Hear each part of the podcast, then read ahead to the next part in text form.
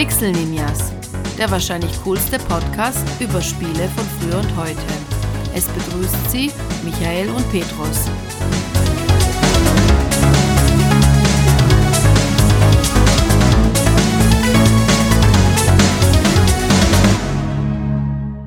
Hallo Petrus. Hi Micha. Alles fit? Natürlich, zu unserer ersten Sonderfolge hier nach so vielen Folgen, die wir schon normal aufgenommen haben, ist jetzt, äh, glaube ich, auch mal eine Sonderfolge das nicht meine. ich glaube, das liegt eher daran, dass wir chronische Zeitmangel haben und irgendwie ähm, was Schnelles zwischendurch produzieren wollten. Es hat schon auch was mit deiner Spielauswahl, also so einen kleinen Spoiler kann man für die Hörer schon mal sagen. Der nächste Titel der hat mir bisher jetzt schon sehr viel Zeit und, und Nerven gekostet, deswegen, ja, da kann, können sich schon die Leute drauf freuen. Das wird diesmal nicht ganz so harmonisch ablaufen, habe ich so ein Gefühl. Ja, könnte es sein. Ähm, ja. Ich muss zugeben, dass es mich auch ziemlich viel Nerven gekostet hat, eine Entscheidung zu treffen. Das Thema von dieser Folge ist nämlich die Top 5 beeindruckendsten Spielemomente. Und das ist alles andere als einfach, sich auf nur fünf Spiele zu beschränken. Ja, das hat, die Aufgabe hat sich eigentlich relativ einfach angehört, aber dann eine Top 5 äh, so runterzuschrubben, das war dann schon relativ schwierig, da die Sachen rauszuwerfen. Aber ich glaube, ich habe jetzt eine Top 5 Liste, die ganz gut ist, mit der man in Start gehen kann, glaube ich. Was sagst du eigentlich zu meinem neuen Mikrofon? Äh, ja, du hörst dich nicht mehr ganz so an. Also schon. ja, das stimmt. Nee, das ist die erste Aufnahme mit dem neuen Mikrofon mit dem bin ich überaus zufrieden. Da möchte ich auch mal Grüße an Paul Kautz vom Game Not Over Podcast schicken. Der hat mir, was technisch angeht, ordentliche Starthilfe gegeben. Also vielen Dank und an unsere Hörer, schaut doch auch mal bei Game Not Over vorbei. Aber jetzt genug der Werbung. Gut, ich würde sagen, mh, mm, du das anfangen. Und dann immer ich abwechselnd einer ein Spiel. Und erklärt natürlich dann noch dazu, warum er dieses Spiel gewählt hat. Und vielleicht eine kleine Anekdote dazu. Gut, legen wir los. Als viele meiner Erinnerungen, die sind mir jetzt auch im Nachhinein, nachdem ich mir die so Gedanken drüber gemacht habe, sind natürlich oft, war man als Kind auch oft sehr beeindruckt und viele meiner beeindruckendsten Momente waren auch wirklich Kindheitserinnerungen, das muss man schon ganz klar sagen. Und einer davon war das Spiel Metroid auf dem NES. Man muss da bedenken, ich habe selber kein NES besessen, sondern ein Nachbarsjunge hat es damals bekommen. Das muss so 86, 87, also ich war damals acht, neun Jahre alt und ich hatte damals noch einen Commodore C64. Und auf dem C64, ich glaube, das kennt jeder, der damals halt so in der Homecomputer-Szene, ich glaube, bei dir auf dem Amiga war das sicherlich nicht anders. Da hat halt jeder hunderte von Spielen auf Disketten, so gewisse Sicherheitskopien gehabt, damit man halt dann seine Originalspiele schonen konnte. Und man hatte halt relativ viele davon. Und auf dem C64 muss ich jetzt auch im Nachhinein, aber es war auch damals schon so, dass mich kein Spiel so richtig beeindruckt hat. Es waren schon ein paar gute Spiele, die hat man auch gern gespielt, aber das waren auch oft so Sachen, halbe Stunde das, halbe Stunde das, aber so richtig einen vom Hocker gerissen hat einen keins davon. Da weiß ich noch, dass irgendwie einer zu Weihnachten dann ein NES bekommen hat. Der Nachbarsjunge bekam das NES und er bekam als sein erstes Spiel das Metroid. Und ich muss sagen, mich hat es damals komplett weggeflasht, weil da hat man halt gesehen, wie Nintendo halt ganz anders arbeitet. Also, wenn wir auf dem C64 da beworfen worden sind mit hunderten von Spielen, war da einfach auf dem NES und das war dann später hat sich das noch viel mehr herauskristallisiert, wenn ich so im Nachhinein betrachte, weil der Junge hat ja keine Ahnung von Testzeitschriften, hat keine, was gab's denn damals? Ähm, die Happy Computer, die Powerplay kam ja erst noch später. Also, er hatte ja nichts, wo man irgendwie Tests lesen kann oder so. Und egal welche Spiele er gekauft hat, man muss ich, ich, ich zähle mal auf, der hat Metroid war sein erstes Spiel, sein zweites Spiel war Gradius, sein drittes Spiel war The Legend of Zelda 1 und dann hat er nochmal danach, glaube ich, Kid Icarus. Und er hat sich einfach blind gekauft. Und jedes dieser Spiele ist im Nachhinein ein absoluter Kulttitel dann letztendlich geworden. Das habe ich damals natürlich nicht gewusst, aber die Qualität hat mich damals wirklich umgehauen von den, von den NS-Modulen. Also da hat man schon ausgemerkt, Nintendo hat halt einfach eine ausgewählte Bibliothek von richtig gepolischten Titeln zu seiner Zeit, die unglaublich viel Spaß gemacht haben. Und bei Metroid war das wirklich super krass, weil dieses große Labyrinth und es war im Prinzip der auch, man sagt immer Metroidvania, aber für mich ist Metroid der wirklich erste Titel dieses ich brauchte ein nächstes Item und irgendwelche anderen Gebiete dann wieder erkunden mit Backtracking und so weiter. Natürlich war das bei Super Metroid viel, viel gepolischter und bei Castlevania Symphony of the Night. Aber das war damals für mich, für den 87, ein absolutes Mega-Ereignis. Es hat diese, diese, diese Soundeffekte, diese spannende Alien-Feeling, was sie darüber gebracht haben. Und dann auch noch die Handbücher. Micha, die Handbücher, das war wirklich der Knaller. Selbst die Handbücher haben so viel Spaß gemacht, weil wir dann immer so rumgeblättert haben. Jeder Gegner wurde mit einem Farbbild gezeigt und ein kleiner Text dazu. Und du hast dich schon so gefreut, wow, wenn du den siehst, oh, ich glaube, der ist brutal stark, den kann man niemals besiegen. Ich weiß auch, wie wir wirklich da gespielt haben, abwechselnd da mehrere, drei, vier Kinder und wir saßen da mit, dem, mit der Anleitung und haben das Spiel gespielt und es war wirklich eine unglaubliche, unbekannte große Welt, die wir da erkunden mussten. Es war wirklich unglaublich bahnbrechend. Also es hat mir, es war für mich absoluter Overkill zu seiner Zeit und wenn ich so vergleiche, was ich damals zu dem Zeitpunkt gespielt habe, da war ich schon ziemlich beleidigt, muss ich so im Nachhinein sagen. Ja die ganzen Extrawaffen, dieser Eislaser, die Raketen, die Türen kann man nur mit der Rakete, also es war wirklich, es gab da nichts, was ich in, in dem Sinne Vergleichbares gesehen hatte. Das hat mich damals sehr, sehr schwer beeindruckt als achtjähriger, cooler Junge. Das war meine fünf, das war mein Platz fünf, ja. Ich habe, muss ich zugeben, Metroid noch keinen einzigen Teil von der ganzen Serie überhaupt gespielt. Du, du, du, Aber ich habe auch eine gewisse Abneigung gegen Backtracking und das Spiel hat Backtracking förmlich erfunden. Ja, ich meine, Metroid 1, glaube ich, ist jetzt auch nicht so super. Also wenn man so und sowas spielt, dann kann man, glaube ich, definitiv immer Super Metroid äh, zugreifen, dass das klar bessere äh, Metroid ist. Aber wenn man halt sieht, zu welcher Zeit und was es da konkurrenzmäßig gab, also da, da fällt mir nicht mal ein im Ansatz, was da auch nur ansatzweise so cool war und so eine tolle, äh, so ein tolles Spielprinzip hatte. Also es war halt, im Prinzip hat es dieses Genre erfunden, was heutzutage ja im Indie-Bereich super beliebt ist. Aber war Metroid 1 wirklich schon so gut? Weil meistens, wenn ich von Leuten höre, die über Metroid schwärmen, sagen sie meistens, dass es mit Metroid Prime angefangen hat. Also der dritte Teil. Nee, du meinst Super Metroid auf dem Super NES. Das war ja das, das Metroid Prime war das 3D Metroid. Ja, genau, das 3D Metroid, das meine ich. Nee, nee, nee. Nee, das Super Metroid ist schon das, das auf jeden Fall. Das 2D Super Metroid auf dem Super NES ist ganz klar der, der beste Titel, sag ich. Metroid Prime war auch ganz cool, habe ich ein bisschen gespielt. War für dafür, dass es ein 3D ist, relativ cool umgesetzt, hat schon Spaß gemacht, aber nee, Super Metroid ist für mich, also es ist für mich auch immer noch, wenn nicht das beste Metroidvania, auch selbst die ganz super gepolischten Indie-Titel sind da jetzt nicht wirklich, also machen es nicht besser, sagen wir mal so. Sie machen es anders, aber es ist nicht so, dass du sagst, hier haben sie jetzt irgendwie was das Genre vorangetrieben. Es ist immer das gleiche, andere Setting, coolere Grafik, vielleicht ein paar andere Gimmicks, aber letztendlich dreht sich da dieses Metroidvania-Karussell da immer im Kreis und Super Metroid war in meinen Augen und ist immer noch der Höhepunkt des ganzen Genres, auch wenn Symphony of the Night auch natürlich sehr geil ist. Aber Metroid 1 ist natürlich nicht ganz so gepolished, aber für seine Zeit muss man sagen, absolut geil. Ich spiele es immer wieder gerne. Ich habe es jetzt auf der Switch, gibt es ja auch auf dem Ding, auf dem diesen jährlichen, wie so Xbox Live quasi. Hast du hast du auch die NS-Games, NS Metroid auch dabei. Und das kann man, ja, kann man schon noch spielen, ja. Aber man darf es nicht vergessen, es war 87, 88. Also es ist schon gute Zeit jetzt vergangen. Und dafür ist es immer noch super. Aber kommen wir mal zu deinem Platz 5. Ja, da kann ich wahrscheinlich gar nicht so viel erzählen wie du. Überhaupt äh, sind alle Spiele, die ich rausgesucht habe, bei weitem nicht so alt wie deins. Das liegt wahrscheinlich daran, dass meine Erinnerungen nicht mehr so weit zurückreichen. Das Spiel, um das es hier geht, hat mich auf jeden Fall beeindruckt. Das war es ja auch nicht hier in der Liste. Es handelt sich um Crisis. Crisis, ein Spiel von Crytek, was 2007 veröffentlicht wurde.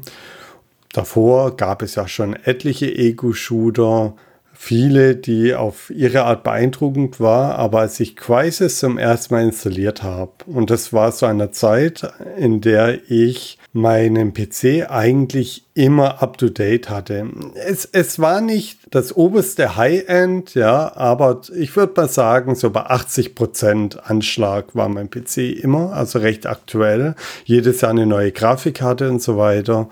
Und deshalb freute ich mich sehr auf Crisis. So die Vorabberichte haben das ja als, als Grafikwunder beschrieben. Und die haben nicht zu viel versprochen. Als das Spiel dann lief, wow.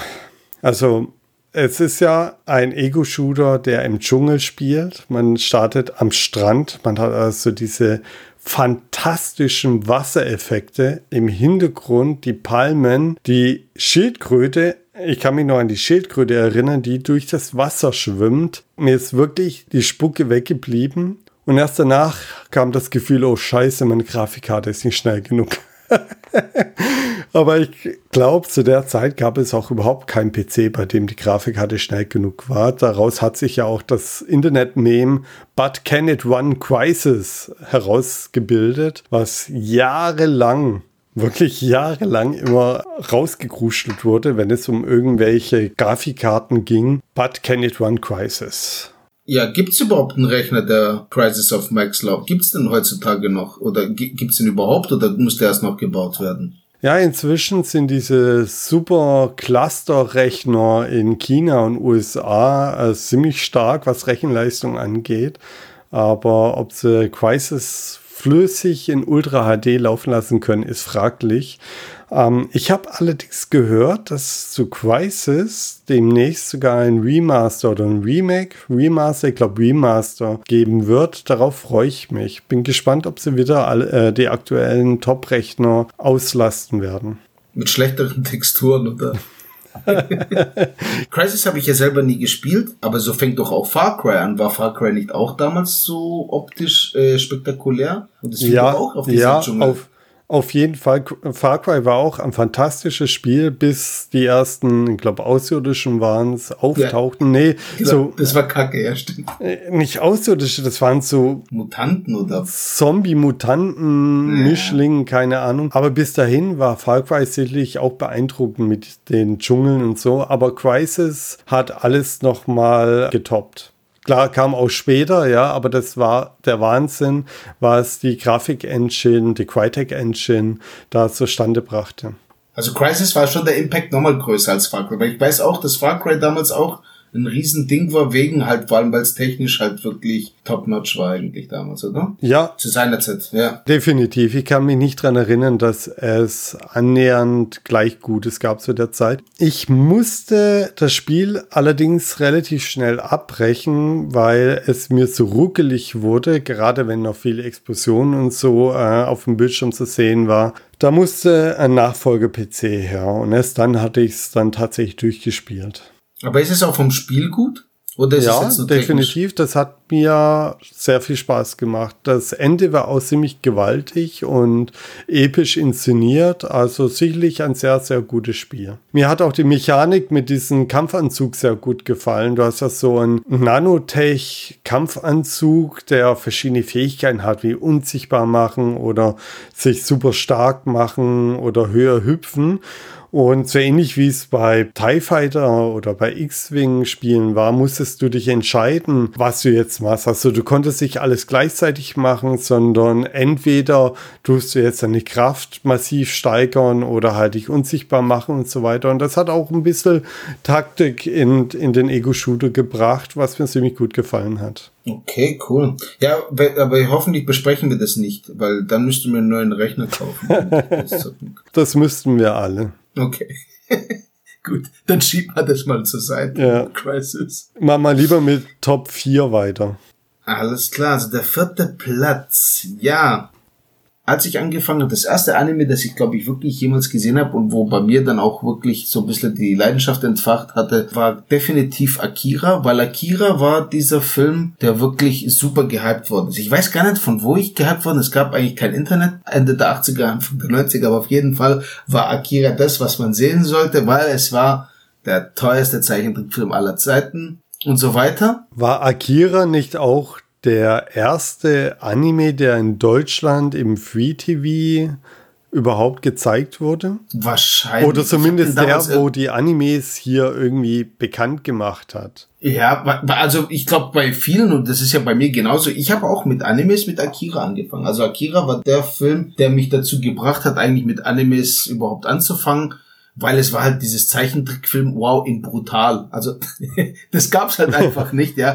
Während wir halt irgendwie ähm, das höchste Gefühl an Brutalität halt Bugs Bunny und Tom und Jerry war und dann nebenher Pferde die Ameise angeschaut haben oder die Sandmännchen, gab's halt äh, gab's halt Zeichentrickfilme brutal. Das war natürlich so in dem, wenn ich 90 Anfang der 90er, da war ich halt quasi so kurz bevor ein Teenie zu werden, mit 12, 13 und Akira habe ich damals gesehen, ich weiß jetzt nicht mal, ob es 90 oder 91 war. Auf jeden Fall so um den Dreh habe ich den Film gesehen. Und es war, auch wenn ich jetzt nicht der allergrößte Fan vom Film war, war das schon vor allem so von, vom visuellen absolut beeindruckend. Also das hat man schon gemerkt. Das Ding war saumäßig teuer. Ich habe damals die VHS-Kassette gehabt und ich glaube, ich, ich lief damals jahrelang mit dem Akira-T-Shirt rum, wo der Typ die Knarre hält und es stand immer so, New York, Tokyo is about to explode.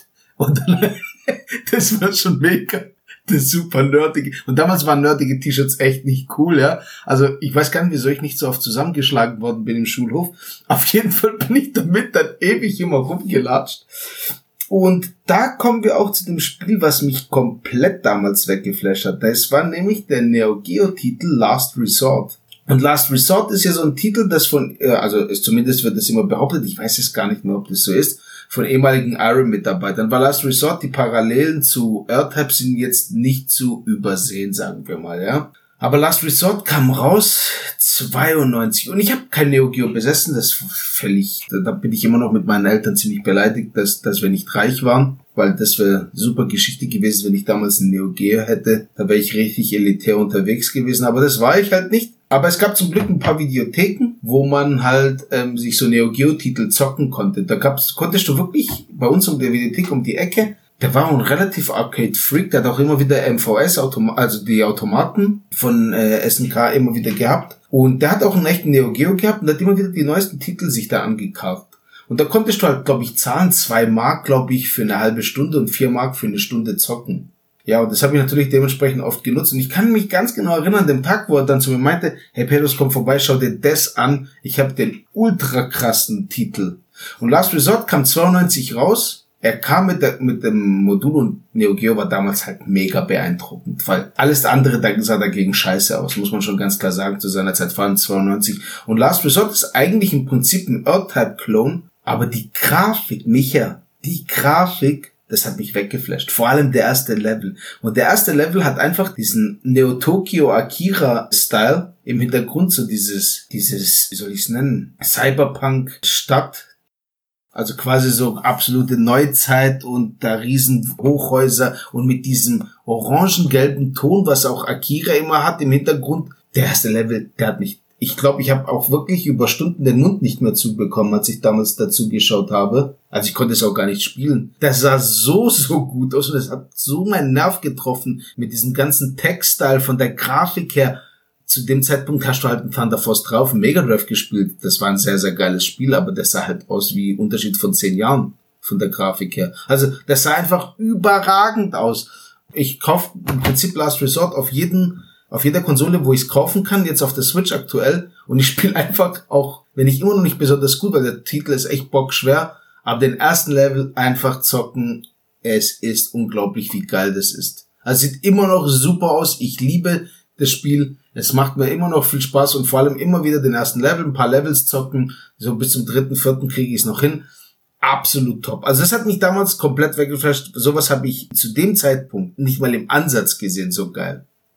Mhm. Da bist du baff. Nie gehört von. Da bin ich baff. Ich äh, habe gerade überlegt, ob ich Last Resort jemals gespielt habe. Ich kenne es, glaube nur aus Zeitschriften. Mhm. Und auch im Nachhinein, also nicht zu der Zeit, als es erschienen ist, sondern ich schmögere immer wieder gerne mal in ältere Zeitschriften. Und ich glaube, Last Resort auch schon mal gesehen zu haben. Aber wie gesagt, gespielt habe ich es nicht. Deswegen kann ich deine Begeisterung nicht teilen. Puh. Nein, aber du musst es dir unbedingt anschauen. Also es ist natürlich vom Spielprinzip ganz klar Earth-Type. Auch dieses ganze Puzzle-mäßige, dass du wirklich dann den Level auch wirklich gut kennen musst und die Waffen richtig setzt und den Satelliten, der, da, da ist zwar noch ein bisschen anders, der Kniff mit dem Satellit funktioniert ein bisschen anders, brauche jetzt nicht ins Detail zu gehen, aber im Prinzip ist es schon Earth-Type, aber halt mit einer ziemlich geilen Grafik. Das sah schon unglaublich geil aus damals. Naja gut, da du das ja nicht kennst und Banause bist, dann darfst du jetzt deinen vierten Platz nennen. Ja, ich spiele halt gerne gute Spiele. Und mein vierter Platz ist tatsächlich auch ein ziemlich gutes Spiel, war jahrelang eins meiner Lieblingsspiele. Wir gehen ein paar Jahre zurück in der Zeit. 2001 ist das das erste größere bekannte Spiel von Piranha Bytes. Die Rede ist von Gothic. Gothic ist ein Rollenspiel, das ich glaube nur auf dem PC erschienen ist. Und Rollenspiele habe ich schon immer gerne gespielt. Also es fing schon auf den C. Francesca an. Ich glaube, Ultima war mein erstes Rollenspiel über den Amiga mit Eye of the Beholder und so weiter. Rollenspiele mochte ich schon immer. Baldur's Gate natürlich nicht zu vergessen. Aber Gothic hat mich in vielerlei Hinsicht beeindruckt. Das ist ja ein Spiel von einer deutschen Schmiede, kommt also nicht aus Amerika und die trumpfen mit einer völlig anderen Atmosphäre auf. Es wirkt alles dreckig und gemein und überhaupt die Atmosphäre in der Spielwelt ist unglaublich dicht gewesen. Und ich war großer Fan von In Extremo ich weiß nicht, ob du die Band kennst, wahrscheinlich eher nicht. Und Natürlich. In Extremo ist so eine Folk-Metal-Band, würde ich sie jetzt mal nennen. Und während ich Gothic gespielt habe, da bin ich gerade in dem Lager gewesen am Anfang. Das ist so ein Lager vor einer Burg oder um eine Burg herum, als plötzlich eine mir bekannte Melodie zu hören war erst ganz leise und so und ich so, sag mal, das kenne ich doch. Und dann bin ich näher rangegangen, die Musik wurde immer lauter und die Freude war halt schon riesig, als ich die Melodie dann erkannte als ein Song von der Gruppe In Extremo. Die haben das super toll in das Spiel eingebaut gehabt. Da war halt eine Bühne aufgebaut und da hat halt die Gruppe dort ein Musikstück gespielt, also mit ihren mittelalterlichen Instrumenten und so weiter. Da war, glaube ich, eine Feuershow noch davor, also wo so Feuerspucker für Atmosphäre gesorgt haben. Ich weiß nicht, wie lange ich einfach nur da stand als einer der Zuschauer und das ganze ja, Konzert war es ja leider nicht, das war ja nur ein Song, ja, aber der lief in Endlosschleife ich glaube, eine halbe Stunde saß ich nur da und habe zugehört und habe die Atmosphäre gelauscht. Ich fand es einfach so beeindruckend, so genial. Die, die ganze Atmosphäre in dem Spiel, also das hat mich schon beeindruckt. Nee, ich kann es mir schon vorstellen, wenn man das mag und wenn das wirklich die Musik äh, von, von einer Band ist, die man auch wirklich mag, glaube ich schon, dass das, vor allem wenn man es wenn man es sonst nirgendwo äh, erlebt hat und ich glaube, das ist auch nicht so oft passiert dann letztendlich. Mir ist kein anderes Spiel bekannt, wo das so in der Form passiert ah, ist und ich habe auch das gab's auch noch mal irgendwo, aber ja, es kann auch sein, dass es sogar wirklich vielleicht einer der ersten waren, die das überhaupt gemacht haben. Aber es ist natürlich eine sehr coole Idee und das kannst du dir vorstellen, wenn man dann auch noch die Musik mag und die Band auch noch, dann ist es schon so ein bisschen cool. Ja, ja, das ist richtig cool. Und ich habe auch gar nicht damit gerechnet. Also ich habe das im Vorfeld nirgends gelesen oder so. Also die Überraschung ist ihnen geglückt. Cool. Dann gehen wir doch rüber zum Punkt 3. Punkt 3 ist ziemlich simpel. Das ist nämlich das erste Mal, wo ich, das erste Spiel, wo ich, sagen wir mal, richtig online gespielt habe und das war wirklich Fantasy Star Online auf dem Dreamcast. Das oh. war so Anfang 2000, wo das losging. Ich habe damals halt da noch die Telefondosen abgestöpselt. Ich weiß noch, wie meine Mutter dann sagte, ich erwarte einen Anruf und die Oma ruft einfach nicht an. Und ich so, oh oh, ich sollte mal wieder das Telefon nicht blockieren. Die, weil ich das, das die, der Telefonanschluss war direkt mein, neben mein Zimmer und die hatten natürlich keine Ahnung, was ich da mache und nicht neben der, da gab's ja noch, äh, hat man noch mit Tastatur miteinander gechattet, aber Fantasy Star Online habe ich am Anfang wirklich nur offline gespielt und Fantasy Star Online, weil im Prinzip hat er halt diese Diablo-Formel gehabt, halt in so ein Science-Fiction-Ding, in so einer Schulterkamera-Perspektive. Ja, nicht Schulterkamera, Third Person eigentlich im Prinzip. War damals grafisch relativ cool, Aber als ich dann das erste Mal mit meinem Kumpel uns abgesprochen habe, ich weiß noch genau, da haben wir noch bei uns in so Videospielladen, da haben das auch noch ein, zwei Leute gezockt. Ich weiß gar nicht, wie wir uns überhaupt getroffen haben, aber das war, wie ich gehe online, dann treffe ich meinen Kumpel und dann treffen wir noch den anderen vom Videospielladen und der hat noch mal einen Kumpel dabei gehabt, weil man konnte damals noch maximal mit vier Leuten auf die Jagd gehen sozusagen. Boah, das hat mich damals brutal umgehauen, wie cool das war. Es war wirklich eine Sucht auch, muss ich ganz klar sagen. Also ich habe das wirklich über Monate teilweise wirklich nicht aufhören können zu zocken. Also es, hat, es war wirklich einfach diese, dieses, diese neue Erfahrung und dieses Online-Gaming, da war ganz klar, das ist jetzt einfach ein neuer Level. Das war einfach was komplett anderes. Und das hat mich auch mega geflasht, aber wie das so oft bei mir so ist, ich bin dann sehr intensiv mit so, mit so neuen Sachen, die mir dann auch wirklich Spaß machen und dann spiele ich sie sehr intensiv. Aber dann war's das auch. Ich habe dann irgendwie so diesen faden Beigeschmack gehabt, wo ich gesagt habe, oh, jetzt habe ich echt hunderte von Stunden da reingebuttert. Aber eigentlich ist das ganze Spielprinzip kompletter Müll eigentlich. Also es ist halt mega redundant. Du machst halt immer das gleiche, jagst deine nächste coole Waffe und ansonsten farmst halt wieder. Das war aber online mit Kumpels hat es halt mordsmäßig Spaß gemacht. Aber irgendwann war dann halt auch irgendwann der Ofen aus. Und ich glaube, was heißt nicht, ich glaube, es ist auch so, ich habe danach wirklich nie wieder in so einen Suchtzug online für solche Art von Games nochmal erlebt. Also weil ich einfach wusste, ich habe es eigentlich durchgespielt, dieses Spielprinzip, diesen Suchtzug, den habe ich er erlebt und es reicht mir eigentlich. Ich könnte, ich konnte jetzt weder mit Diablo, mit dem neuesten Diablo was großartig anfangen. Ich kann mit diesen ganzen Loot-Shootern nichts mehr anfangen, weil es im Prinzip einfach immer so ein ähnliches Prinzip ist. Zwar natürlich viel gepolischter und viel geiler, weil du hast jetzt noch Sprachchat und du hast natürlich sehr, sehr hunderte von Komfortfunktionen, was du alles überhaupt nicht in Fantasy Star Online hattest. Da warst du halt mehr so, ja, das war halt alles ein bisschen hemdsärmeliger, das ganze Thema. Aber es war halt, weil es neu war, es hatte halt irgendwie was Pioniermäßiges. Das hat uns mega viel Spaß gemacht. Also das war ganz, ganz toll. Und das war für mich meine erste große Online-Spielerfahrung so in dem Sinne, dass man jetzt nicht nur kurz über ein Lenkkabel, LAN-Kabel irgendwie Doom oder so gespielt hat, sondern wirklich jetzt mit so Kumpels quasi auch ein Abenteuer erlebt, nennen wir es mal so. Und das war schon mega cool zu seiner Zeit. Das hat mich damals total weggeflasht und hat eine Sogwirkung entfacht, die ich auch dann nur noch sehr selten noch mal so erlebt habe. War das eigentlich noch so eine Zeit, als Telekom ordentlich zulangte, was Telefonkosten mhm. angeht? Ich mhm. sag nur Mondscheintarif. Mhm. Das war schon ich konnte dann auch nicht lange mehr äh, äh das äh, von meinen Eltern äh, verbergen, weil die haben das schon gemerkt. Also die wussten dann schon, ich habe da immer das, da hing halt immer das Telefonkabel da irgendwie zwischen den Raum und die Dreamcast dran.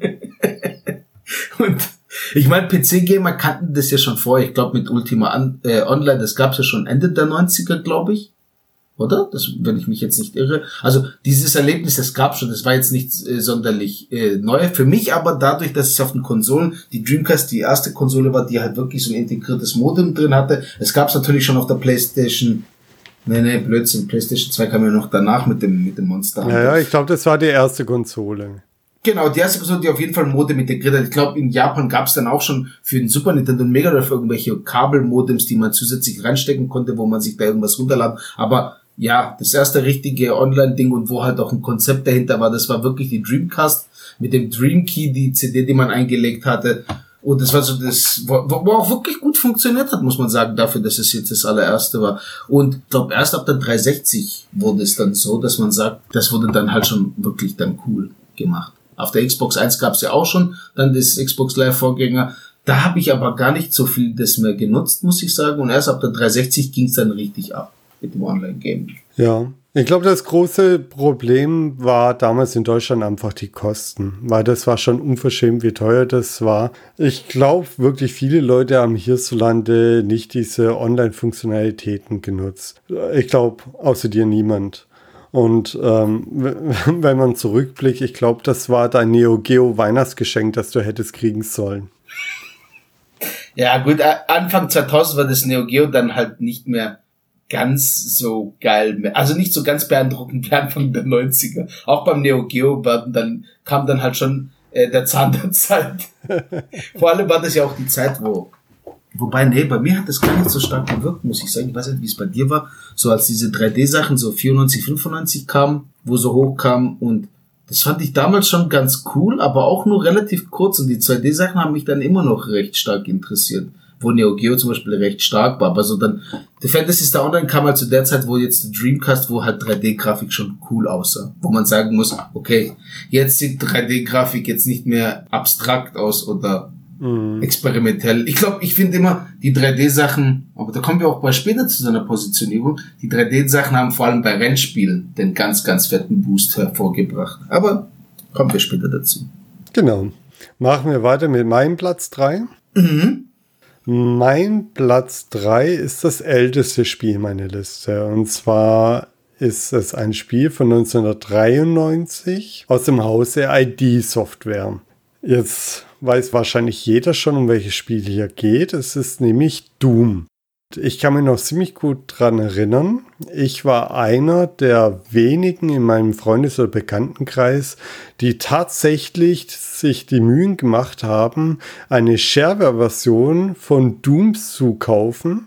Das war damals gar nicht so einfach. Es gab ja kein Internet wie heute, ja, wo man geschwind mal online gehen kann, sich das Spiel kaufen und ein paar Sekunden später hat man es auf der Festplatte. Man musste eine Postkarte schicken oder einen Brief mit Geld nach USA, um dort eine Version des Spiels zu kriegen, was ich gemacht habe. Das kam dann auch Wochen später bei mir an. Die Verpackung war völlig zerdrückt, was mich enttäuschte. Was mich allerdings nicht enttäuschte, war das Spiel. Ich habe davor zwar schon irgendwelche Ego-Shooter gespielt. Also ich kann mich an ja, Wolfenstein 3D erinnern. Das hat mir nicht so wirklich gut gefallen. Der Eidolon von LucasArts habe ich gespielt gehabt. Das würde ich jetzt zwar nicht als Ego-Shooter betiteln, aber hatte eine ähnliche Ansicht gehabt. Und keins hat mich jetzt wirklich weggehauen. Aber Doom war einfach der Hammer. Also du installierst das Spiel, hast dann diesen rockigen, metallischen Sound und direkt deinen Adrenalinspiegel auf 180, Dämonen stürmen dich, du hast eine Pumpgun und los geht's, ja. Und wie cool das einfach war in dieser 3D-Ansicht, ja, mit einer Schrotflinte in der Hand, die Dämonen zum zu platzen zu bringen und dann irgendwann die erste Kettensäge zu finden. Das Geräusch werde ich glaube nie vergessen. Und ich habe Jahre später noch, als ich meine ersten Handys bekam, wirklich jahrelang die Doom-Titelmusik als Klingelton gehabt. Also Doom hat mich wirklich weggeflasht und ist zu Recht mein Platz 3. Das ist mal ein cooler Titel, ja. Das hat wirklich, das hat damals richtig Bam gemacht zu Zeit. Das war schon sehr, sehr beeindruckend. Ja. Wolfenstein 3D konnte ich auch nicht spielen, weil mir wurde immer schwindelig, weil das war ja keine echte 3D-Ding-Grafik. Ja. Und da habe ich, da habe ich immer Schwindel ein. Ich konnte das nicht lange spielen. Und erst Doom war der erste von den Titeln, der wirklich, wo es für mich auch funktioniert hat. Und es war auch viel, viel besser als Wolfenstein 3D, klar.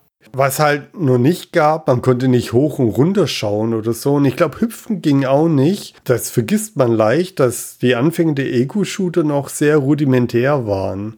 Und Gameplay-mäßig gab es eigentlich auch nicht viel zu bieten, ja. Aber Doom hatte halt einfach dieses, ja, ich bin der Erste. Und da war einfach alles geil. Ja, das, das war auch grafisch damals schon richtig fett. Also zu, für seine Zeit war das echt ein überragend cooler Titel. Ja. Auf jeden Fall. Ne, das ist ein guter dritter, äh, dritter Platz. Dann kommen wir zu meinem zweiten Platz. Gerne. Beim zweiten Platz, da habe ich jetzt eigentlich drei Titel reingemogelt. Aber sie sind es, äh, sie gehören zum gleichen Genre an und haben mich auch innerhalb von, ich glaube, das sind alle in, innerhalb von zwei Jahren war das Ganze hat sich hat da stattgefunden. Das war auch wieder dann in den 87 und 89, wo die Brawler eigentlich richtig groß in den Arcades geworden sind, nämlich 87, 88, 89. Hat mit Double Dragon angefangen. Also da, da war ich natürlich auch relativ jung. Mich hat es komplett weggeflasht. Ich fand es einfach unglaublich geil, das Spiel. Und dann kam zwei Jahre später Final Fight, was da ist äh, wirklich, also da ist alles explodiert bei mir ich habe da wirklich gedacht, besser geht eigentlich die Grafik nicht mehr. Ich saß da am Automaten und ich glaube, ich habe wirklich mein ganzes Urlaubsgeld da einfach verbraten. Ganz, ganz locker flockig. Das war einfach unglaublich, wie cool das aussah. Und ich habe natürlich damals auch gedacht, dass jeder Hauptbürgermeister wie der Hacker aussieht und so auch rumläuft. Ich war ziemlich enttäuscht, als ich damals den Hauptbürgermeister von Covestam bei uns hier kennengelernt habe, weil der war dann nicht ganz so cool drauf und hat halt auch keine Piledrivers aus dem vollen Lauf gemacht, was mich schon ein bisschen enttäuscht hat. Aber ich fand das ganze Setting, dieses Urbane, dann in dieser Straßenbahn und die ganze Grafik, die Figuren waren so riesig, so cool animiert. Es war unglaublich stark. Ich, ich und mein Bruder haben, glaube ich, einfach unser ganzen Urlaubsgeld da kurz in einem Sommer verbraucht. Täglich einfach von, von morgens bis abends gezockt. Weil es hat einfach unglaublich viel Spaß gemacht. Double Dragon war da halt natürlich zwei Jahre früher und war damals auch sehr, sehr beeindruckend. Und im gleichen Jahr gab es auch diesen Turtles-Automaten von Konami. Also das später dann ja auch, glaube ich, zwei, drei Jahre später kam dann auch dann Turtles in Time. Das mich dann auch nicht mehr so beeindruckt hatte, weil ich schon zwei, drei Jahre vorher den Automaten tot gespielt habe.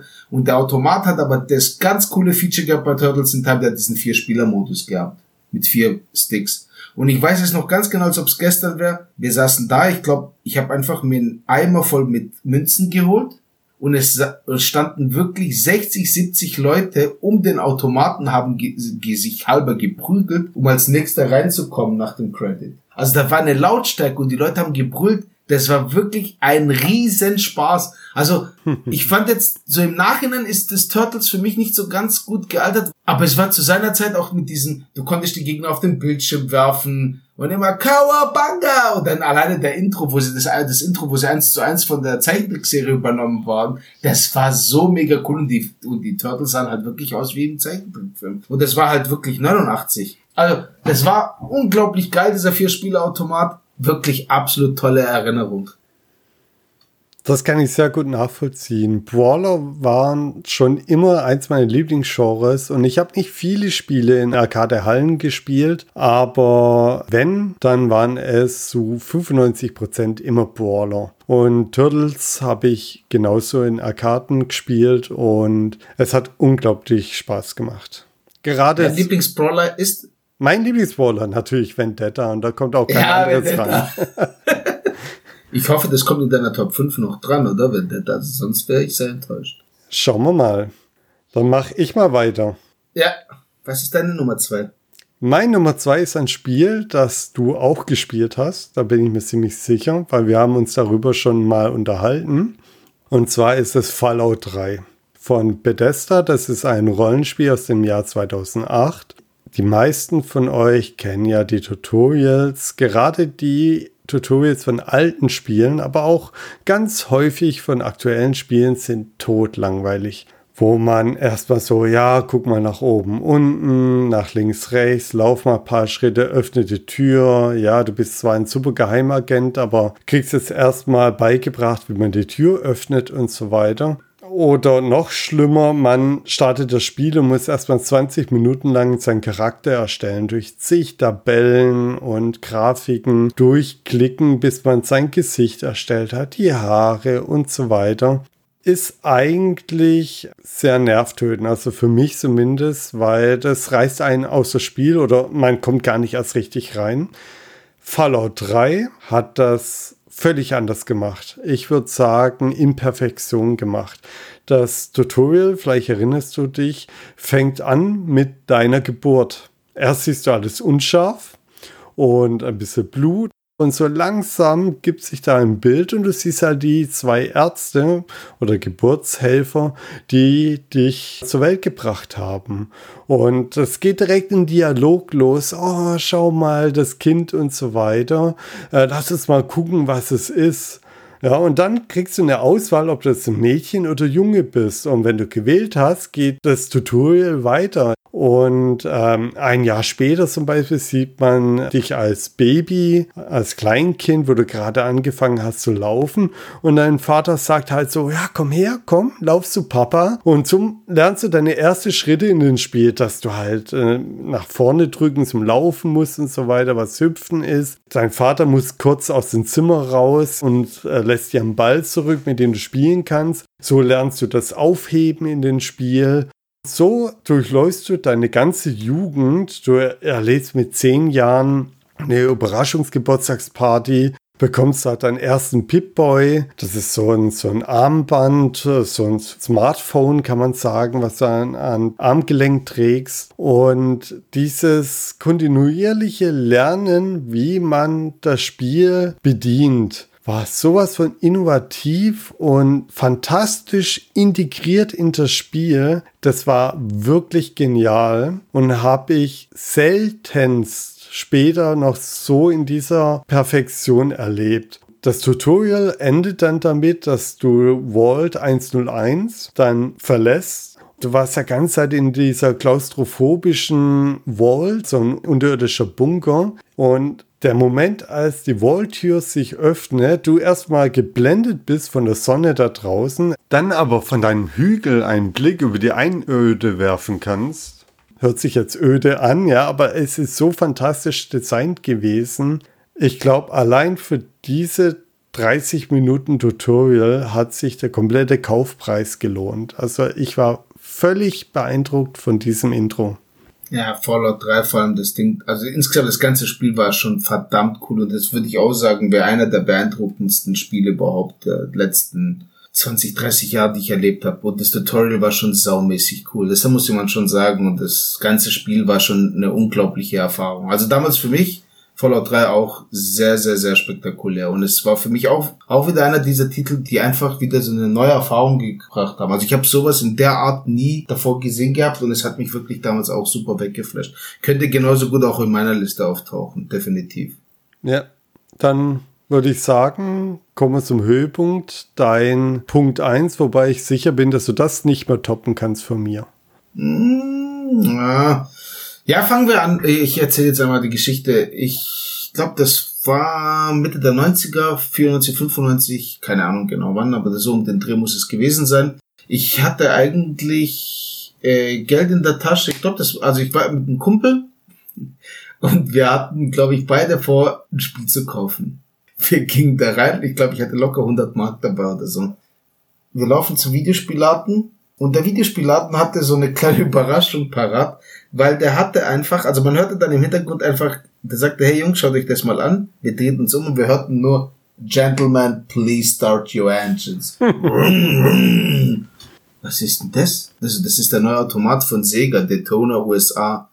Er hat ihn aber nicht nur einmal gehabt, er hat ihn einfach sechsfach gehabt, verlinkt. Klar, warum nicht? Ich will gar nicht wissen, was für ein sechsstelliger Betrag das Ganze gekostet hat, aber er hatte es einfach.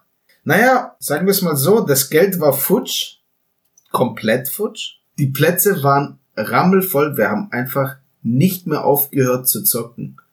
Daytona USA, das ist der Titel, von dem wir sprechen, war absolut als Arcade-Titel absolut atemberaubend. Wir saßen da drin, die Grafik war absolut der Knaller damals, diese die 3D-Grafik was natürlich auch nochmal für Begeisterung gesorgt hat, weil zu dem Zeitpunkt hat man halt nur die, ja, die 2D Outrun und Lotus Titel gekannt, also die 2D Runner. Und deswegen das, was ich vorhin schon erwähnt habe, deswegen sind auch durch diese 3D, durch diese Vektorgrafik haben vor allem die Rennspiele einen riesen Boost erfahren, weil das einfach ganz klar absolutes Upgrade war.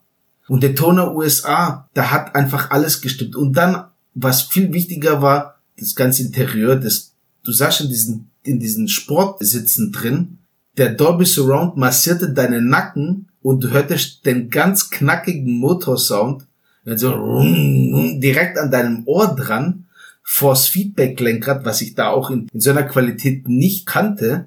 Dann auch noch diese Gangschaltung und wie wir auch im Laufe des der Rennen dann herausfanden, dass du dann driftest, wenn du von dem im dritten, in den zweiten Gang dann immer vom vierten den zweiten schaltest oder wie war das vom dritten den zweiten? Auf jeden Fall und wir dann halt alle zu sechs da gegeneinander gespielt haben und wir dann nur noch geschrien haben, wer ist der Grüne? Du hast mich gerammt, du Schwein! Wer ist der Blaue? Und es, es war ein absoluter Riesengaudi. Es hat sich so gut angefühlt. Es hat so unglaublich viel Spaß gemacht, dieses Sexrock gekoppelte Detoner. Es ist immer noch einer der absoluten Highlights, was ich jemals gespielt habe. Das hat mich komplett weggeflasht. Also wir waren, wir hatten keinen Cent mehr in der Hosentasche und hatten das mega Grinsen, als wir dann mit der S-Bahn nach Hause gefahren sind. Es war, es war atemberaubend, weil ich glaube, ein, zwei Jahre später gab's dann, gab's dann die Saturn-Umsetzung und ich weiß, mein Kumpel hat's damals auch gekauft und die war auch ganz okay, zwar nicht so geil, aber war schon ganz gut. Aber hey, ohne dieses Force-Feedback, ohne dieses Online-Gaming oder LAN-Gaming, wie man das damals nannte, und dieses Dolby Surround Sound, da hat einfach so viel gefehlt. Ich glaube, wir haben es halt immer wieder mal so ein bisschen gespielt, aber diese Begeisterung konnte man niemals mehr nach Hause adaptieren. Also das, muss, das ist halt das, was die Arcade-Hallen halt wirklich haben, dass sie dir da schon einfach ein ganz spezielles Spielgefühl vermitteln, was du halt zu Hause niemals transportiert bekommst. Ob es ein Afterburner oder G-Log-Automaten, wo du in irgendwelchen Gehäusen drin sitzt, oder wenn du ein Lightgun-Shooter wie dieses Jurassic Park in so einem, in so eine kleine Kabine spielst, das ist einfach nochmal eine ganz andere Erfahrung, ein ganz anderes Erlebnis. Und bei Daytona USA, das war wirklich atemberaubend zu seiner Zeit. Grafisch, spielerisch und auch diese spezielle Situation, dass wir halt zu sechs gegeneinander gespielt haben, uns gegenseitig angeschrien haben. Und das Grinsen hast du nicht rausbekommen, weil du deinen Kumpel halt gegen die Bande geknallt hast, ihn weggerotzt hast, du siehst, wer hinter dir sich überschlägt und du läufst übers Ziel es war einfach grandios. Und da habe ich echt nicht lange überlegen müssen, dass das für mich schon die Nummer eins war. Diese Spielerfahrung habe ich auch nie wieder so geil transportiert bekommen wie, wie bei diesem, an diesem Tag. Ich grinse wieder. Ich grinse wieder. damals, damals hat man entweder Daytona USA gespielt in Spielhallen oder Ridge Racer. So ging es zumindest mir. Wobei ich da nicht viel Geld habe liegen lassen, weil ich zu der Zeit mein ganzes Geld einfach nur in PC-Hardware gesteckt habe. Ich musste mit äh, Bleifuß hieß das Spiel damals auf dem PC vorlieb nehmen. Allerdings gebe ich dir da recht, dass solche Spiele wie Daytona USA eigentlich nur in Arcadehallen so richtig zu spielen waren. Also das, das war der ganz große Vorteil von Arcadehallen, wenn du wirklich so in die Karosserie dich reinsetzen kannst. Das schwenkt noch so ein bisschen mit der Sound, den du förmlich an den Ohren hast. Ja, das war ein Spielgefühl, was man zu Hause nicht zu der Zeit nachmachen konnte klar, du darfst auch nicht vergessen, was hat denn das Ding gekostet? Ich will es gar nicht wissen. Also ich glaube pro Teil sicher seine 20 bis 25.000 Euro. So, so, eine so eine Kabine. Und der hatte sechs davon. Ja. Also es war schon irre. Aber der Typ war halt verrückt. Das Ding war einfach der Knaller. Ich habe das auch so nie wieder nirgendwo mehr gesehen. Es gab zwar immer wieder diese Zweier-Arcade-Kabine, dann etwas abgehalftert, aber das war damals halt brandneu. Das sah aus, das war niegelnagelneu, das, das sah aus wie geleckt. Und der hatte sechsfach gehabt das war einfach grandios, weil du hast halt auch wirklich diese LAN-Erfahrung gehabt mit absoluten Luxus-Equipment letztendlich. Weil wie kriegst du das? Das kriegst du niemals äh, adaptieren. Dass du fettes Ford-Feedback, Dolby Surround mit Kumpels aufbauen, das, das kannst du gar nicht hinbekommen. Also das ist das, das kannst du einfach niemals selber hinbekommen. Das, wird, das war nur in dieser speziellen Konstellation mit dieser Hardware überhaupt möglich, wirklich dieses Spielgefühl einem zu vermitteln. Und das war wirklich krass. Und deswegen, Ridge Racer, klar, das war dann halt alles ganz cool. Auch auf der PlayStation 1 habe ich das gerne gespielt, aber es war halt niemals mehr, wenn man das dann halt von der Spielhalle kannte, war das halt echt, ja, müde. Also, das war so ein müder Abklatschgefühl. So. Das hört sich halt wie die Sparvariante davon an, mhm. mit dem Pad das zu spielen. Das kann man nicht vergleichen, ganz klar. Das ist einfach eine ganz andere Liga, die natürlich auch nicht wie eine Playstation halt, das hat die gekostet 600 Mark und Ridge Racer ist halt schon nochmal was ganz anderes, ja. Ja, dann mal sehen, ob du das toppen kannst. Was hast du jetzt auf der Eins? Ich bin mir sicher, warte, nein, warte, warte, warte, ich will's dir eigentlich versauen. Weil bisher warst du schon sehr vorhersehbar. Ich wusste, dass Gothic kommt. Ich wusste, dass Crisis kommt. Fallout 3 habe ich nicht kommen sehen. Das war gut. Doom Ah, hätte ich jetzt auch nicht unbedingt gedacht. Ja, weil du hast über Doom nie so geschwärmt, aber aber lass mich, lass mich noch mal kurz, ich werde nicht spoilern, aber lass mich ganz kurz überlegen. Du wirst niemals draufkommen, weil das ist ein ganz untypisches Spiel für mich. Baldur's Gate 2. oh, Mist. Ich hoffe, ich habe es jetzt nicht versaut, dann, dann sag mal, was da auf dem Platz nee, ist. Nee, ich, ich ziehe jetzt ein Ass aus dem Ärmel. Du wechselst jetzt, gell, auf die Schnelle. Wir unterbrechen für eine kurze Pause. Du bist so vorhersehbar. Nein, Erzähl. Nein, nein, nein. Ich habe das Spiel sogar von Anfang an auf Platz 1 gesetzt oder dieses Spielmoment. Dabei habe ich das Spiel nie besessen. Das ist ein PlayStation 1 Spiel und ich habe ja schon mal gesagt gehabt, dass meine erste Konsole überhaupt die Xbox 360 war. Ja, wobei stimmt nicht die Atari 2600, aber das hat eher mein Vater besessen als ich. Und das Spiel ist ja auf 1998 auf der PlayStation erschienen. Das ist von Konami. Und zwar Metal Gear Solid. Ah, der war, der war, der ist bei mir wirklich ganz knapp rausgeflogen. Ich habe ewig rumgemacht, ob ich Metroid oder Metal Gear. Du, du, ich glaube, du weißt schon, welche Szene ich meine. Und so habe ich damals das Spiel bei einem Klassenkameraden gespielt gehabt. Claudio hieß der. Und der wollte mir, ähnlich wie du, immer weiß machen, wie überlegen die Konsolen den PC-Spielern doch sind. Was natürlich niemals der Fall war. Erst als ich gewechselt bin, wurden Konsolen cool. Ein toller Typ, dieser Claudio. Kann man schon mal vorab sagen. Shoutout zu Claudio ich bin immer wieder zu ihm und haben halt so Spiele gespielt wie Resident Evil oder auch halt Metal Gear Solid. Und an dem Abend oder Nachmittag war das, bin ich zu ihm und es war kurz bevor ein Bossgegner kam, der mich über Jahre hinweg beeindruckt hat weil ich das lange Zeit so nicht erlebt habe. Das war das erste Mal überhaupt, dass ziemlich direkt die vierte Wand durchbrochen wurde. Und zwar die vierte Wand nennt man, wenn das Spiel oder ein Film direkt mit dem Zuschauer interagiert. Bei den Bossgegnern, um das es hier geht, handelt es sich um Psycho Mantis, er behauptet von sich, dass er alle Gedanken lesen kann, unter anderem von Solid Snake, den Charakter, den ich spiele. Was er direkt mal unter Beweis stellt, indem er mir einige Details aus meinem bisherigen Spielverhalten aufzählt. Zu diesem Zeitpunkt fand ich das ja schon eine äußerst gelungene Idee, wie sie mir suggerieren, er könne Gedanken lesen. Doch ähm, die setzen dann noch eins drauf. Was dann folgte, kam für mich damals völlig überraschend und hätte ich auch in dieser Form niemals erwartet.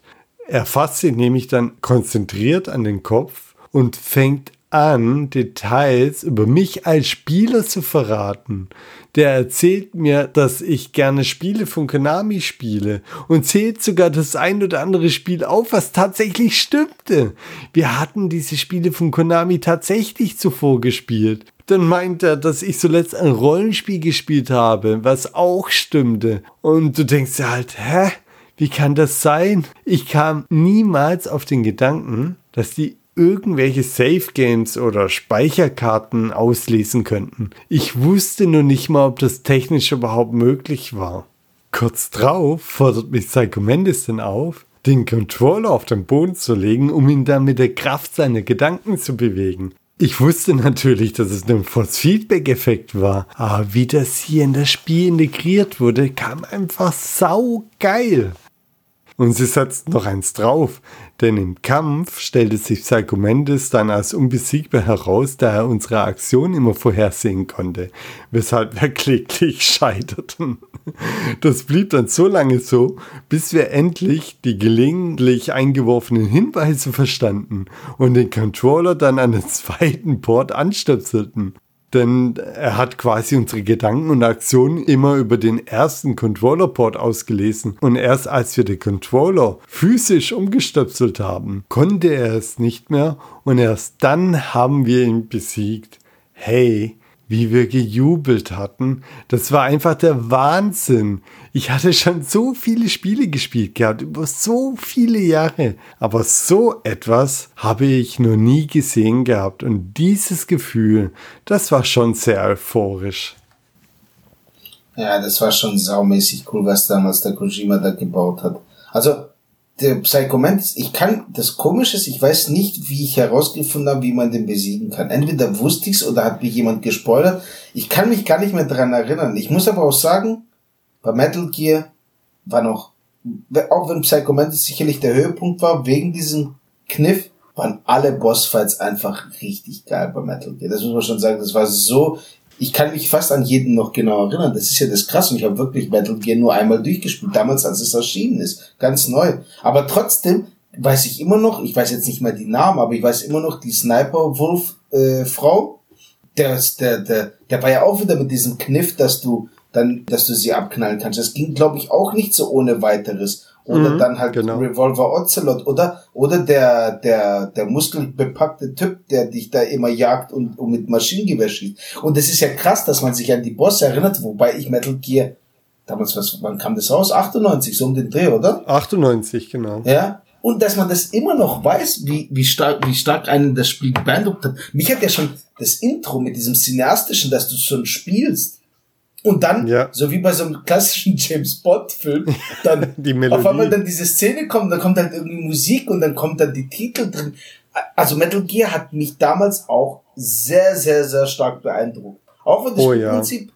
mir eigentlich letztendlich nicht so viel Spaß gemacht hat, aber dadurch, dass es so cool erzählt worden ist, dass das Ganze unglaublich cool war von der ganzen Idee her, weil das Witzige ist auch da wieder, ist auch ein ganz klassisches äh, Ding, wie es auch, wie, es bei mir wieder funktioniert. Ich habe Metal Gear Solid wirklich geliebt auf, auf der PlayStation 1. Ich habe es wirklich sehr gerne gespielt und ich, es war eine sehr intensive Spielerfahrung.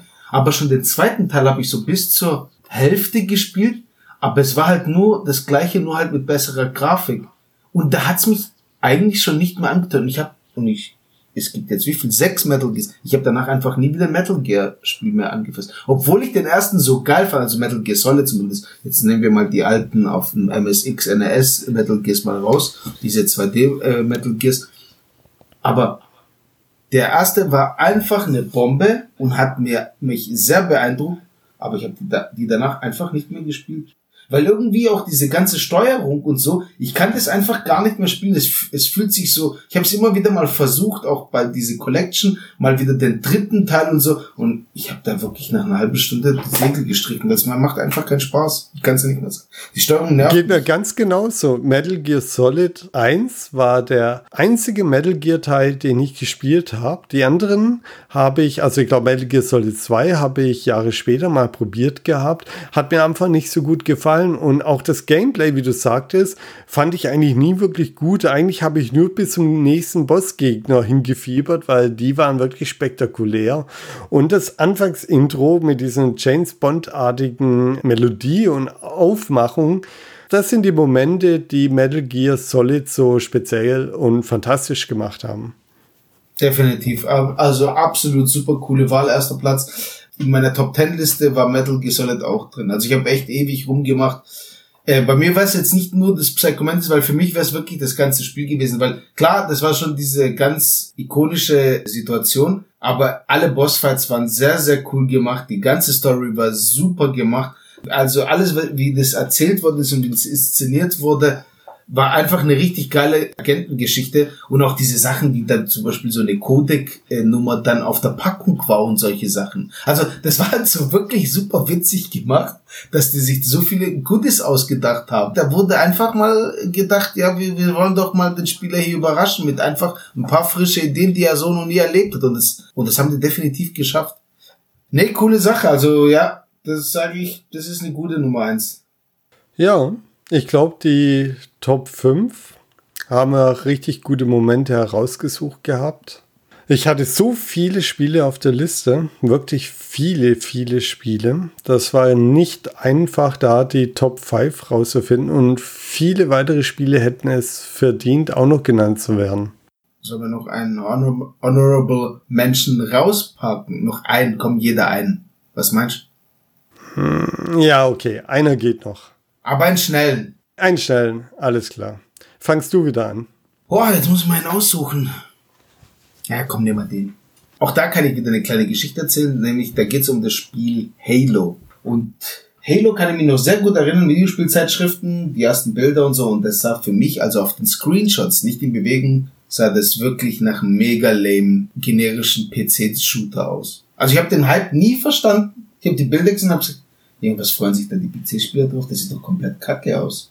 Was soll daran geil sein? Das sieht ja völlig bescheuert aus, das Spiel. Und als dann halt Microsoft da quasi Flickflacks und Saltos auf der Bühne geschlagen haben, weil sie jetzt so einen Exklusivdeal gemacht haben und Halo sich an Land gezogen hat als Starttitel, habe ich auch gedacht, naja gut, ob das eine geile Konsole wird, wenn das der Starttitel wird. Ich habe ja auch die Xbox 1, also die uralte, wirklich schon so, so als verkappten PC immer so gesehen und habe gesagt, ja gut, da kommen halt so PC-Games raus, aber da kann man sich vielleicht auch einen PC holen, damit gewinnt man doch jetzt nichts, ja. Ich war auch wirklich vom Konzept von Xbox 1 damals noch nicht wirklich überzeugt. Und ich weiß noch genau, wie mein Schwager damals mh, mm, sich die Xbox einfach als Day One gekauft. Ich habe keine Ahnung, warum sich der kleine Knilch das sich einfach gegönnt hat, weil das wäre so mäßig teuer. Der hat ja, glaube ich, 850 Mark oder sowas gekostet. Ich weiß es gar nicht mehr. Auf jeden Fall hat einfach Halo sich dazu gekauft und hat es gezockt. Und ich war wirklich ganz zufällig an dem Tag, waren wir halt meine Schwiegereltern besuchen und seht den im Kinderzimmer das Ding zocken. Und da spielte genau die Mission, wo quasi so wie der Sturm auf Normandie, ich weiß gar nicht, wie das ist, aber wo du auf dieser großen Ebene bist und diese riesen Mammutschlacht losbricht. Also mich hat's von 0 auf 100 komplett weggeflasht. Ich habe ich hab gedacht am Anfang, was ist denn das für ein scheiß Shooter, als ich die Bilder gesehen habe. Und dann sah ich es in Bewegung und wie das Ganze aufgebaut war. Und ich habe wirklich nach zwei Minuten gesagt, hey, gib mir mal sofort den Controller her. Der Junge hat die Xbox gerade aufgebaut, hat nicht mal eine Stunde gezockt und ich habe sie mir einfach weggerissen. Ich gebe sofort den Controller her. Ja, ja, ich habe dann, glaube ich, drei Stunden weiter gezockt. Also mich jetzt damals sofort weggeflasht und ich glaube, am nächsten Tag morgens bin ich zum Mediamarkt gegangen oder so Tony, ich weiß es nicht mehr genau, und habe mir das Ding direkt gekauft und hatte eine Xbox unter mir. Also so schnell äh, ändern sich auch Meinungen. 24 Stunden vorher als bäh, was ist denn das für ein Quatsch? Und ja, keine 24 Stunden später habe ich die Xbox unterm Arm gehabt und habe Halo gezockt. Das, das war ein Spiel, das ich wirklich jahrelang gezockt habe. Auch dann mit Kumpels immer wieder äh, im vier Spieler Splitscreen-Modus. Das haben wir tot gespielt. Also ich, ich glaube sogar mit dir habe ich doch damals mal gezockt. Ja, ja, sogar. genau. Ja, also das war einfach ein Titel, den konnte man immer auspacken. Es hat immer unglaublich viel Spaß gemacht. Es hat das es war der erste, der erste Konsolenshooter, der sich mit Joypad gut angefühlt hat. Davor, ich kann noch auf der Dreamcast erinnern, irgendwelche Unreal Tournaments oder Doom 3, das war, also in meinen Augen völlig unspielbar, wie unglaublich schwer das mit den zwei, meinen Analogsticks zu spielen war. Und Halo war halt wirklich auf das Konsolen-Joypad konzipiert und es hat fantastisch funktioniert und war, war eigentlich auch, hat viele Neuerungen eingeführt in den Shooter-Genre mit dem Aufladen. Die KI war viel, viel cooler und das ganze Sci-Fi, die ganze Sci-Fi-Epos-Geschichte, das fand ich einfach alles mega cool. Es hat unglaublich viel Spaß gemacht. Das Gunplay war einfach absolut top zu seiner Zeit und macht eigentlich heute auch. Ich glaube, die aktuellen Halos spielen sich nicht großartig anders. Also das ist jetzt auch sehr ein robustes äh, Gameplay, was es bis heute sich gehalten hat. Ich glaube, das sind zwar jetzt die Knöpfe teilweise anders angeordnet, es hat sich schon ein bisschen verbessert, aber Halo 1 auf der Xbox 1 war einfach absolut geil, hat mich absolut beeindruckt und weggeflasht. Sehr, sehr viel Spaß damit gehabt und ja, hat da meine Meinung wirklich innerhalb kürzester Zeit auf äh, um 180 Grad gedreht. Halo war nur so lange cool, bis sie veröffentlicht haben, dass es ein konsolenexklusives Spiel wird. Von da an war es ziemlich uncool. Und ja, ich, ich habe es beleidigt, oder? Extrem. Ich habe es bis heute nie gespielt. Ich habe jeden Halo-Teil gespielt, bis auf Halo 1. Der ist für mich gestorben. Hast du das damals auch so entgegengefiebert oder wie hast du es damals gesehen? Weil ich kann mich erinnern, so GameStar und so, die haben das ja, und die ganzen anderen PC-Zeitschriften, die ich jetzt nicht kenne, ähm, die haben das doch, das war ja jahrelang wurde da immer wieder Previews gemacht, oder?